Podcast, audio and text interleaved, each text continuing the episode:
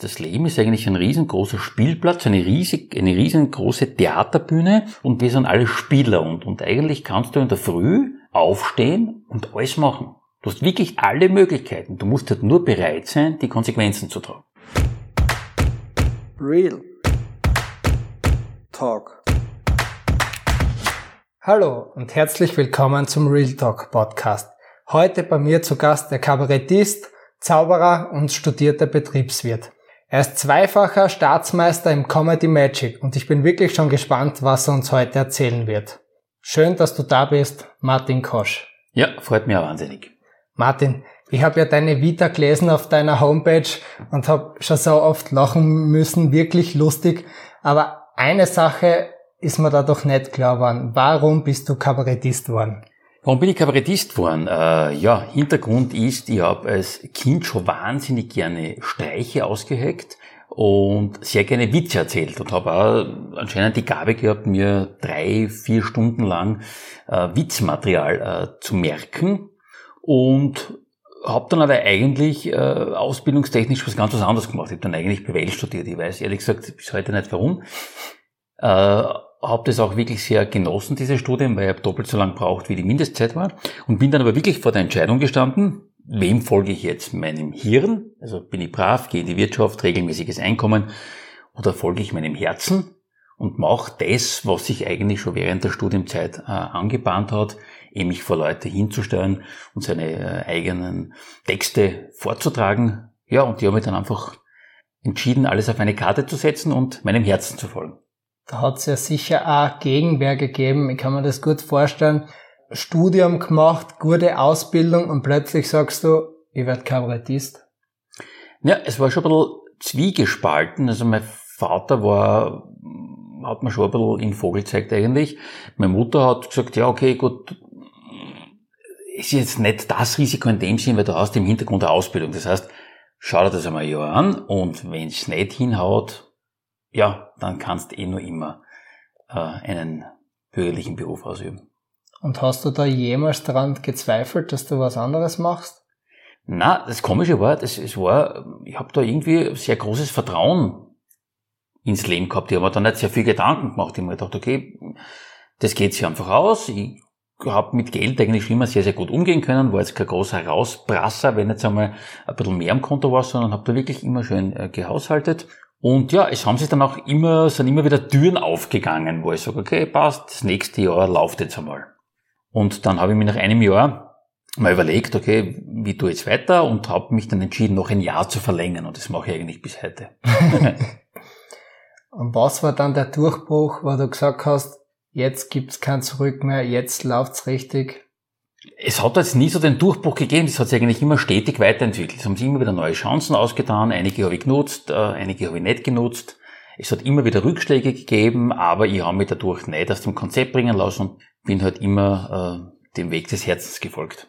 Du hast gerade eben gesagt, du hast mit Rückschlägen zu kämpfen gehabt. Kannst du da vielleicht kurz erzählen, wie das war? Ja, der allererste Rückschlag war eigentlich so, wie das erste Mal vor Publikum aufgetreten bin. Da habe ich im Prinzip nichts anderes gemacht. Ich habe mir einen Raum gemietet, habe einfach Freunde und Bekannte eingeladen und habe was geschrieben. Und mein Vater, der sehr kritischer Mensch war, äh, hat gesagt, spül mir das einmal vor. Und ich habe ihm das im Wohnzimmer vorgespielt, eine Stunde, und er hat kein einziges Mal geschmunzelt. Und da hat er mich gefragt, äh, wenn du einen Hut herumgehen lässt, um sozusagen Spenden zu sammeln, die Leute dann einfach was reinhauen, wenn sie nicht taugt hat, welche Summe glaubst du, dass da zusammenkommt? Und ich habe dann irgendeine Zahl genannt und er hat dann wirklich zu mir gesagt, pass auf, ich mache da einen Vorschlag, ich gebe dir das Geld und du rufst alle Leute an und sagst ab. Und dann habe ich mir gedacht, jetzt gibt es zwei Möglichkeiten. Entweder ich mache das oder ich mache genau das Gegenteil. So auf die Art, so dir werde ich es jetzt beweisen. Und ich habe das dann wirklich durchgezogen, ich habe diesen Auftritt absolviert, hat Gott sei Dank super hingehaut und ab diesem Zeitpunkt ist dann mein Vater auch voll hinter mir gestanden. Und im Nachhinein weiß ich heute, das war eigentlich nur eine Angst von ihm, dass ich mich da irgendwie blamiere. Also er wollte mich da eigentlich beschützen. Und er hat mich dann aber eigentlich immer, immer, immer, immer super unterstützt. Also. Aber das war, das war, glaube ich, schon so ein richtiger Rückschlag, wo ich mir gedacht habe, okay, hau ich das jetzt hin oder ziehe ich es erst recht durch. Was kannst du den Menschen dadurch mitgeben, dass du sagst, jetzt erst recht, jetzt ziehe ich das erst recht durch, wenn wer an, wenn wer an mir zweifelt oder vielleicht nicht gleich an mich glaubt? Es war, es war schon so irgendwie ein Gespür, dass ich innerlich gewusst habe, okay, das geht sie aus. Ich, ich kann das. Also ich glaube, da sollte man schon eine gute Selbstreflexion einfach haben. Äh, und ich sag, Kabarett ist ja gerade die Form, wo du wirklich ein, sofort ein direktes Feedback bekommst auf der Bühne. Sprich, du bringst eine Pointe, die Leute lachen oder lachen nicht. Das ist das direkteste Feedback, was es, glaube ich, überhaupt gibt. Und das heißt, wenn du das ein paar Mal machst und das funktioniert bei den Leuten, dann weißt, okay, das funktioniert einmal prinzipiell. Das heißt, du laufst da nicht jetzt irgendwelchen heißen Eislutschern nach. Und ja, man muss, glaube ich, einfach wissen, okay, ich will das wirklich, warum will ich das und was ist zu tun, damit es auch funktioniert. Und man darf sich da von Leuten, glaube ich, nicht abbringen lassen und im Zweifelsfall halt einfach notfalls das Umfeld austauschen. Was mit Eltern natürlich sehr schwierig ist. ja. Hast du die Situation einmal gehabt, dass du Menschen in deinem Umfeld austauschen musstest? Na, das sind, das sind dann irgendwie äh, ich sag mal so, ich bin geschieden, also das war auch ein, ein Zwangsaustausch der Frau eigentlich, kann man sagen. Und na, aber es ist so, ich glaube, das, das ergibt sich im Leben dann automatisch, wo du einfach sagst, es gibt Leute, die da, die da einfach nicht gut tun, so die so, so Energievampire, die da einfach Energie äh, abzapfen, wenn du mit denen langen zusammen bist, dass du einfach merkst, das, die, die tun dir einfach nicht gut und und äh, und ich glaube, wenn du offen durch, durchs Leben gehst, du triffst auf die richtigen Menschen. Du triffst einfach auf die Menschen, die gleich denken wie du, die, die, die nach vorne streben, die, die, die eine positive Energie haben und man weiß es einfach selber, wenn du auf positive Menschen, das kann extrem ansteckend sein. Ja, im positiven Sinn. Negative Menschen, der gleiche Fall, die können die einfach runterziehen und das ist einfach nicht gut. Kann ein negativer Mensch einen guten Humor haben? Ja, das glaube ich schon, aber das wird dann eher schon von der Rubrik Sarkasmus halt irgendwie. es, ich ich, ich glaube, dass auf der, dass auf der Kabarettbühne äh, einige Leute gibt, die, die, die Kollegen, wo ich weiß, die sind, die sind privat äh, traurige Menschen, die sind, das geht schon Richtung Depression, aber die dann halt das halt, die dann halt einfach so einen zynischen, sarkastischen Humor haben. Und das, und das funktioniert. Für die ist vielleicht die, kann die Bühne auch eine, eine, eine Art Therapie sein. Das wäre nämlich meine nächste Frage gewesen. Inwiefern äh, kann die Bühne auch eine Therapie für Menschen sein? Natürlich, man, man erzählt auf der Bühne ja Dinge, die tief aus einem kommen, die einen bewegen, über die man sich Gedanken macht. Das spürt das Publikum auch, dass das authentisch ist. Wenn das jetzt aber zu viel in Richtung Therapie geht, wo die Leute äh, sie unten denken, okay, was, was, wo, wo, wo muss ich jetzt einen Eintritt zahlen, dass der da oben sich selber therapiert, normalerweise wird es eigentlich umgekehrt sein, dann, dann geht es, glaube ich, ein bisschen in die falsche Richtung. Was ist für dich eigentlich gutes Kabarett? Was muss das beinhalten? Also ich persönlich sehe mich einmal in erster Linie als Unterhalter, weil ich mir denke, gut, die Leute haben eh den ganzen Tag, haben einen anstrengenden Tag hinter sich, äh, werden von den Medien sowieso den ganzen Tag mit negativen Nachrichten äh, zugemüllt. Darum ist mein Zugang, dass ich mir denke, okay, wenn die jetzt dann am Abend nach einem anstrengenden Tag noch vielen Medieninformationen, negativen Medieninformationen ins Programm kommen, muss ich ihnen am Abend nicht mehr erklären, wie schlecht die Welt ist. Das heißt, meine Aufgabe ist es, glaube ich, einfach den Leuten, sie bisschen aus dem Alltag rauszuschießen, dass die einfach einen schönen Abend verbringen und wenn es dann ein bisschen hinter die Pointen hineinschauen, dann glaube ich, dann kann ich ihnen ein paar äh, Botschaften mitgeben, wo sie sich daheim vielleicht überlegen, das war eigentlich gar nicht so deppert, was der Kost gesagt hat. Kannst du uns da vielleicht ein Beispiel geben, welche Botschaft du in deinem Kabarett vermittelst? Ja, welche Botschaft? Also ich, ich, ich versuche den Leuten immer ein bisschen ähm, einen, einen, einen Spiegel vorzuhalten. Klassisches Thema natürlich Beziehungsthema, wenn du den Leuten einfach einen klassischen Beziehungsdialog vorspielst und die sitzen unten und erkennen sich in diesen Figuren auf einmal selber. Und dann spiele ich ihnen sozusagen die Sinnlosigkeit gewisser Beziehungsdialoge vor. Und wenn sie das nächste Mal wieder selber einen Dialog in diese Richtung äh, daheim führen, kann es durchaus passieren, dass der ein oder andere die Situation erkennt und sagen, ja, das war ja ganz gleich wie im Programm, eigentlich ist das ein kompletter Blödsinn, was wir da machen was was ist gescheiter, wir lachen einfach beide drüber, machen uns ein Glas Wein auf und äh, haben eine schöne Zeit, bevor wir wegen so einer in so einem äh, sinnlos Thema da endlos rumdiskutieren und wertvolle Lebenszeit vergeuden. Schaffst du es, die ganzen Tipps, die du den Menschen mitgibst, selbst umzusetzen? Ja, das ist sehr, sehr schwierig. Also ich habe da im letzten Programm auch äh, über das Thema gesprochen, äh, dass es in sehr vielen Beziehungen vorkommt, dass der Mann seine Socken daheim liegen lässt, was der Frau naturgemäß natürlich nicht recht ist. Und ich muss ehrlich sagen, seitdem ich das geschrieben habe, fällt mir das wirklich immer auf, wenn ich meine Socken daheim äh, äh liegen lasse und, und denke mir, ja, zack, die räume jetzt weg. Also das ist schon, es macht schon was, es macht schon etwas mit einem. Und natürlich, klar, du kannst nicht auf der Bühne über über ein Thema sprechen und, und den Leuten Tipps mitgeben, die es dann selber nicht einhaltest. Also sag mal so, wenn du jetzt, weiß ich nicht, 150 Kilo hast und den Leuten äh, was erzählst über gesunde Ernährung, wird das nicht wirklich funktionieren, weil sie das einfach nicht glauben werden. Du hast mir früher auch von einem anderen Rückschlag erzählt. Du hast mit anderen zusammengespielt, wart's Freunde und plötzlich musst du mit ansehen, wie die an dir vorbeiziehen. Ne, das war eigentlich so. Ich habe da äh, zwei Jahre lang in der langen Nacht des Kabarets gespielt mit Thomas Diebsitz, mit Klaus Eckl und mit dem Pepi Hopf. Sind wir so zwei Jahre durch die Lande gezogen und das war eine sehr gute Freundschaft. Und äh, der, der Thomas und der Klaus haben dann wirklich super Karriere gemacht. Die sind wirklich in die Kabarett Champions League hinaufgeschossen. Und du musstest das eigentlich so aus der ersten Reihe anschauen. Und das ist natürlich extrem schwierig, damit umzugehen. Wobei ich natürlich sagen muss, absolut zu Recht den Erfolg, weil die kennen einfach wirklich was einfach super, super lustig. Dann habe ich den hm, sehr gut befreundet mit dem, mit dem Paul Pizzerra, den ich schon kenne, wie er im Theatercafé noch Karten abgerissen hat und der dann auch einen, einen Senkrechtstart hingelegt hat. Und stellt man sich natürlich die Frage immer, okay, ja, das hätte ich auch irgendwie gern, warum gelingt es denen, warum gelingt es mir nicht? Aber ich glaube, Neid ist ein sehr, sehr schlechter Begleiter. Man muss wirklich lernen, das ist nicht einfach, den anderen die, den Erfolg wirklich zu gönnen und sie einfach sagen, okay, äh, was kann ich mir von dem abschauen? Vielleicht auch die Hilfe suchen. Gerade beim Paul Pizzerra, der hat mir da wirklich wahnsinnig geholfen bei den letzten Programmen. Da sind wir immer zusammengesessen, wir haben da sehr viel geschrieben miteinander. Und es ist einfach schön, wenn, wenn der einfach wirklich trotz super Karriere einfach die Größe hat, dass er sagt, okay, passt, ich, ich hilf dir da gern, du kannst gern äh, mit den Sachen zu mir kommen und, und äh, ganz ein toller Mensch. Du hast gerade das Thema Erfolg angesprochen. Was ist für dich Erfolg?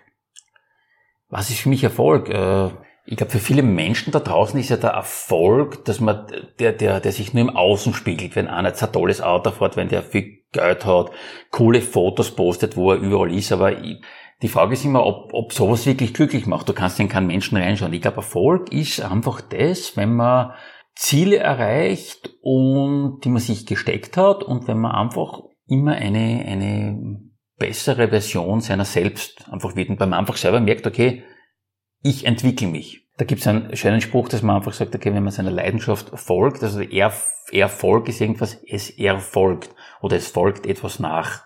Und wenn man auch das Glück hat, äh, das machen zu können, was eigentlich seine größte Leidenschaft ist, einfach seinen, seinen Traum verwirklichen kann, das ist für mich Erfolg. Du bist jetzt schon so viele Jahre auf die Bühne unterwegs. Was hast du da gelernt durch deine Auftritte? Was kannst du den Menschen mitgeben? Ich glaube, ich habe extrem äh, viel gelernt, weil ja jeder Abend äh, total anders ist.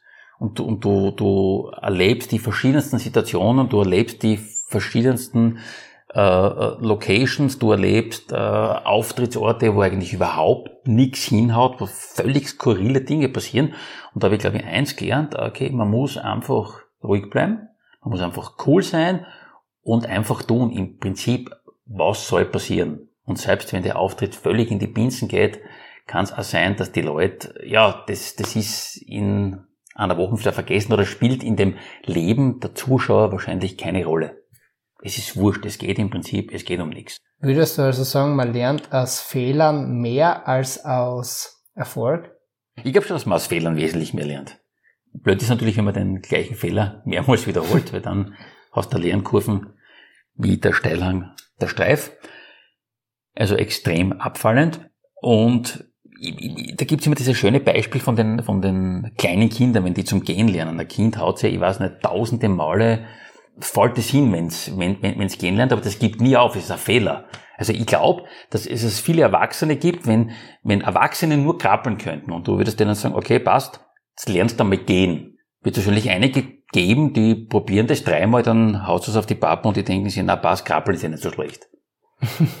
das, das, das probiere, das probiere ich kein viertes Mal, weil da ist die Angst einfach zu groß, dass ich nochmal herfliege. Brauche ich nicht. Krabbeln passt schon. Jetzt hast du einige Rückschläge in deinem Leben gehabt. Warum bist du immer wieder aufgestanden und hast gesagt, es geht weiter, ich schaff das? Ja, weil ich mir denke, weil du natürlich gewisse Rückschläge, äh, da, da waren natürlich auch unglückliche Konstellationen. Gibt es ähm, eine schöne Geschichte. Äh, da habe ich einen Auftritt, habe ich einen Kabarettwettbewerb habe ich gewonnen und zwar das war in, in äh, relativ lang her in Gmunden im Stadttheater 400 Besucher, nur deshalb, weil das der Josef Hader moderiert hat.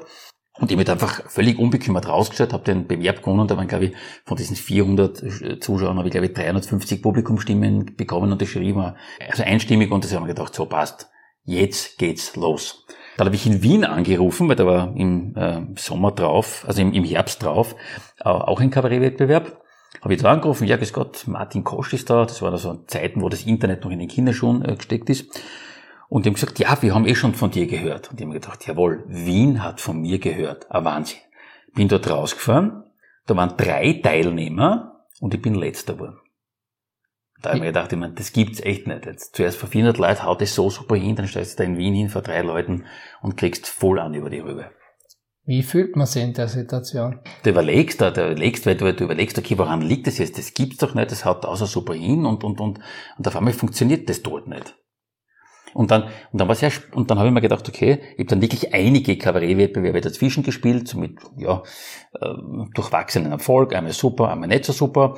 Und ich glaube dann zehn Jahre später bin im gleichen Wiener Theater, habe ich noch einmal an dem Kabarettwettbewerb teilgenommen. Also da gibt es immer so einen Amateurbewerb, das war das der allererste mit den drei Teilnehmern, und dann einen Profibewerb und hab dann bin um eine Publikumstimme nicht ins Finale gekommen gegen ein Kabarett-Duo, wobei ich dazu sagen muss, die haben 30 Leute drinnen sitzen gehabt, Freunde, und ich niemanden. Und da habe ich um eine Stimme verloren. Und dann habe ich mir gedacht, so, und jetzt, das war's. Da habe ich mir wirklich geschworen, ich spiele keinen Kabarettwettbewerb. Weil da, da habe ich mir gedacht, das habe ich nicht in der Hand. Und habe diese Regel dann aber gebrochen, bin dann also nicht im Kabarett, äh, aber habe dann an zwei Zauberwettbewerben teilgenommen, österreichische Staatsmeisterschaften und habe das äh, zweimal gewonnen. Somit habe ich eigentlich Frieden geschlossen mit den ganzen Bewerbsgeschichten. Was ist die Magie des Lebens für die? Ja, die Magie des Lebens ist eigentlich, das, der Shakespeare das glaube ich immer gesagt, die, äh, das Leben ist eigentlich ein riesengroßer Spielplatz, eine riesig, eine riesengroße Theaterbühne und wir sind alle Spieler und, und eigentlich kannst du in der Früh aufstehen und alles machen. Du hast wirklich alle Möglichkeiten. Du musst halt nur bereit sein, die Konsequenzen zu tragen. Warum tun es dann so viele Menschen nicht? Warum kommen so viele Menschen nicht ins Handeln? Ich glaube aus Angst. Erstens haben wir die Angst, was denken die anderen? Dann die Angst von anderen Leuten nicht mehr sympathisch wahrgenommen zu werden und natürlich die Angst, so die Komfortzone zu verlassen, weil du weißt nicht, wo, was liegt da draußen. Du, du, du hast keine Ahnung, du, du kennst es nicht und, und darum glaube ich, die Menschen die größte Angst davor, das ist so eine unsichtbare Grenze eigentlich, da drüber wegzugehen, weil du nicht weißt, was passiert da. Und da fühlt man, da bleibt man lieber dort, wo man sich auskennt. Auch wenn du denkst, okay, mir geht's total schlecht und ich weiß, ich muss was ändern, aber mir geht schlecht, ich, ich weiß, warum es mir schlecht geht, ist ein vertrautes Gefühl, da bleibe ich lieber da in dieser negativen Energie, bleibe lieber in dem Leben, das mir eigentlich überhaupt nicht taugt, weil das ist doch eine gewisse Sicherheit, bevor ich da jetzt rausgehe, wo ich überhaupt nicht weiß, was mir erwartet. Jetzt stehst du andauernd auf Bühnen und man sagt ja, die größte Angst des Menschen ist es, vor anderen Menschen zu sprechen. Genau. Was ist dann dein Tipp an alle anderen Menschen? Wie überwindet man diese Angst? Ich glaube, dass die Angst äh, daher kommt, dass du dich da vor, vor Menschen hinstellst und diese Menschen bewerten dich, indem sie jetzt gähnen, lachen, schmunzeln, zuhören. Das ist ja alles eine Form der Bewertung. Und ich glaube, der beste Schlüssel ist einfach, wenn ich, wenn ich ganz genau weiß, warum ich da oben stehe, was ich zu sagen habe. Und wenn das aus tiefstem Herzen kommt, dann kann da nichts passieren, weil dann ist das vollkommen wurscht, was die Leute unten machen. Ob die gähnen, ob die einschlafen, völlig wurscht. Du bist von dem nicht abhängig, weil du hast einfach was zu sagen. Und wenn du das einfach in den Raum hineinstellst und das den Leuten gibst und die sollen damit machen, was sie wollen, dann kann dir überhaupt nichts passieren. Und ich glaube, das strahlst du aus und das spüren die Leute. Wenn du wirklich was zum Sagen hast, was aus dem tiefsten Herzen kommt, dann kann da, ich sage immer, das Leben passt da schon auf dich auf. Das haut schon hin. Zum Abschluss möchte ich noch zu deinem neuen Programm kommen. Du hast mir erzählt, im Jänner kommt ein neues heraus. Das heißt, keine Ahnung, aber trotzdem, um was geht's da? Ja, ich habe diesen Titel äh, aus folgendem Grund gewählt, weil dieser Satz, keine Ahnung, aber trotzdem, das sind eigentlich zwei sehr starke Säulen in meinem Leben. Ich bin ein wahnsinnig neugieriger Mensch. Also ich will wirklich wissen, wie, funktion wie funktioniert das Leben. Ich will täglich dazulernen. Ich will mich weiterentwickeln. Auch wenn ich von Dingen keine Ahnung habe, sage ich, aber trotzdem möchte ich irgendwie ins Tun kommen. Ich mache es einfach, auch wenn ich keine Ahnung habe, wie das jetzt funktioniert. Ich interessiere mich, ich mache es trotzdem. Das heißt, eine sehr starke Triebfeder von mir. Und der zweite Punkt, was mir eigentlich total ärgert, das ist auch dieses Thema, keine Ahnung, aber trotzdem, weil es einfach da draußen wahnsinnig viele Menschen gibt, wo du einfach weißt, dass die von gewissen Themen überhaupt keine Ahnung haben, aber sich trotzdem groß einen aufsprechen. Und das ist etwas, was mich wirklich wahnsinnig ärgert. Also so das typische Funktionärsproblem in Österreich. So, ich gerade kennt man gerade so von Sportvereinen, wo der oben da sitzt, Entscheidungen trifft, aber selber noch nie Turnhosen angehabt. Und wenn jetzt so viele Menschen überhaupt keine Ahnung haben, Warum gibt dann trotzdem jeder dauernd etwas von sich und glaubt, er ist wichtig? Ja, das ist irgendwie sehr stark zu beobachten, gerade in den, in den, in den sozialen Netzwerken, wo, wo, wo einfach Sachen geäußert werden, an Hassbotschaften oder, oder am pseudo-intellektuellem Halbwissen, weil man sich da einfach ja, hinter dem Computer verstecken kann im Prinzip. Äh, das, das ist so eine zweite Realität, sage ich mal. Ne? Weil sowas würde im echten Leben wahrscheinlich nie funktionieren. Wenn es mit dem einfach zusammensitzt, würde sich der das nie trauen, das zu sagen. Und das heute, ehrlich gesagt, äh, einerseits, dass sich jeder äußern kann, finde ich prinzipiell einen super Gedanken, aber in vielen Fällen wird es halt, halt wirklich leider zum Problem, wenn einfach andere Leute beleidigt werden oder einfach völliger Blödsinn verzapft wird oder andere Menschen niedergemacht werden. Da ich weiß, dass du von sehr vielen Dingen Ahnung hast, was wäre dein Tipp für die Menschen da draußen, wenn du ihnen einen Tipp mitgeben könntest? Ich glaube, der beste Tipp ist, äh, im Jetzt zu leben. Weil ich glaube, äh, das merke ich bei mir auch selber, das Hauptproblem ist, wir haben, äh, wir, wir machen uns, glaube ich, viel zu viel Sorgen um die Zukunft, die wir eh nicht beeinflussen können. Wir können maximal jetzt ein paar Sachen sehen, die wir dann in der Zukunft ernten. Und viele Menschen machen, haben, glaube ich, den Fehler, dass zu sehr in der Vergangenheit hängen. Und da haben wir ein sehr schönes, gibt ein sehr schönes Beispiel. Wenn du äh, vom Klavier spielst und vor dir ein Notenblatt hast, dann spielst du immer die Noten, die du gerade siehst. Wenn du jetzt plötzlich anfangen würdest, Noten aus der Vergangenheit zu spielen, also fünf Noten, die davor liegen, oder äh, Noten aus der Zukunft zu spielen, die jetzt zehn Noten weiter liegen, dann ist plötzlich die Melodie weg. Dann ist der Flow weg. Dann äh, funktioniert das Ganze nicht mehr. Und ich glaube, das kann man sehr schön aufs Leben umlegen. Also einfach im Jetzt leben, wenn du einfach voll in was eintauchst, wenn du eine Tätigkeit ausführst, dass du einfach wirklich voll auf das konzentrierst und alle anderen Gedanken ausblendest. Und ich glaube, das ist, glaube ich, ein sehr, sehr großer Schlüssel zu ja, innerer Zufriedenheit, schlussendlich auch äh, zu Erfolg im Leben. Also spiel die Melodie deines Lebens. Würde ich sagen, genau. Weil dann ist es die eigene Melodie und geh, geh auch immer deinen eigenen Weg, weil ich glaube, der Marlon Brando hat einmal gesagt, wenn du deinen eigenen Weg gehst, kann dich keiner überholen. Real Talk